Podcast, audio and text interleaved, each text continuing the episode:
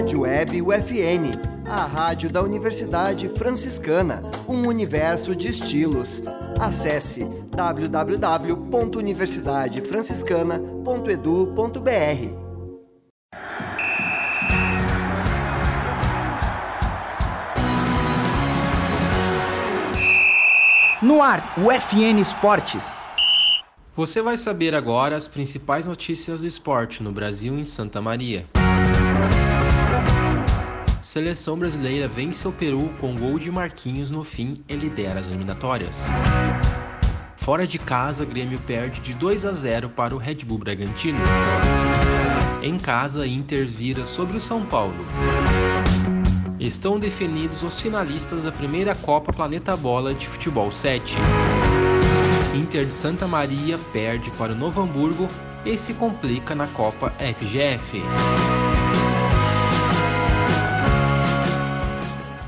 Este é o programa UFN Esportes, produção e apresentação do acadêmico de jornalismo Matheus Andrade.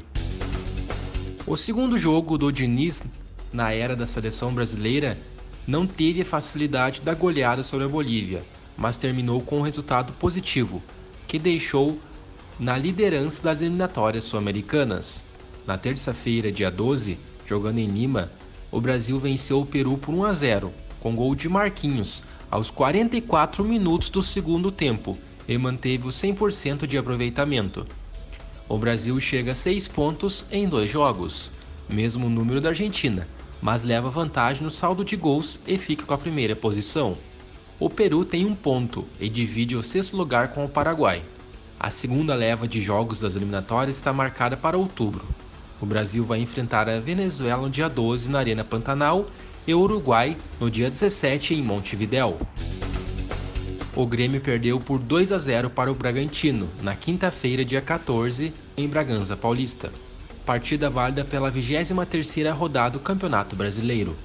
Os gols da partida foram marcados por João Pedro contra aos 19 minutos e Vitinho aos 45, ambos no primeiro tempo de partida.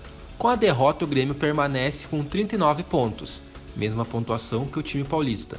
O tricolor gaúcho volta a jogar na segunda-feira, dia 18, contra o Corinthians, às 9 da noite, na Neoquímica Arena, em partida atrasada válida pela 15ª rodada.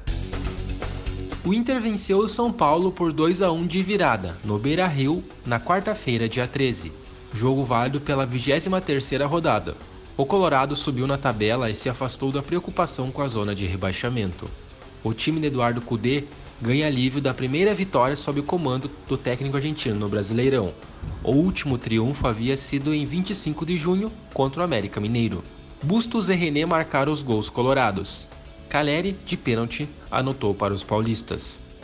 A vitória leva o Inter aos 29 pontos e ultrapassa o próprio São Paulo, que fica com um ponto a menos.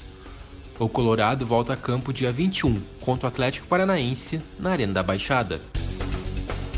Estão definidos os dois finalistas da primeira Copa Planeta Bola de Futebol 7. Nas semifinais, o Barça Beer eliminou o Limitados Futebol Clube por 2 a 0 no Shot Odds, após empate por 4 a 4 no tempo regulamentar. O 15 de Rockenbach superou o Shakhtar pelo placar de 5 a 3. Barça Beer e 15 de Rockenbach duelam pela taça no domingo, dia 17 às 8 da noite.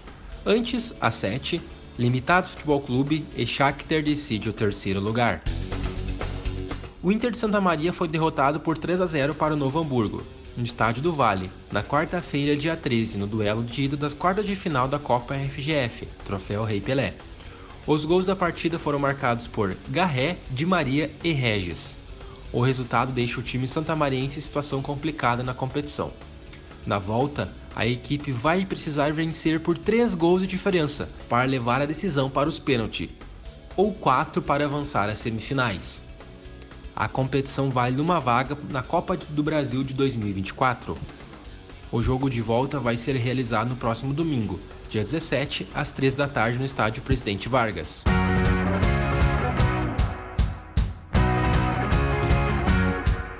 Este foi o programa UFN Esportes, na central técnica Nilson Oliveira e Alan Carrion, com a supervisão da professora jornalista Cione Gomes. O programa vai ao ar todas segundas-feiras, nove da noite e sextas-feiras, nove e meia. Obrigado pela audiência. Tchau!